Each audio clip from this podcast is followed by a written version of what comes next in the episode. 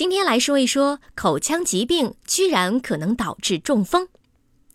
美国的加州大学学者对六千七百位受试者随访十五年的数据进行了分析，居然发现牙龈疾病越严重，中风风险越高。在排除了年龄、种族和其他中风危险因素的影响后，有牙龈疾病的人中风风险还是高。轻、中、重度牙龈疾病分别可以增加1.9倍、2.1倍和2.2倍的中风风险。这项研究中，约有300人在随访期间发生中风，其中有47%的人是由于脑部血栓栓塞所致，26%的中风是由于心源性血栓所致。研究者推测，炎症水平是其重要的原因。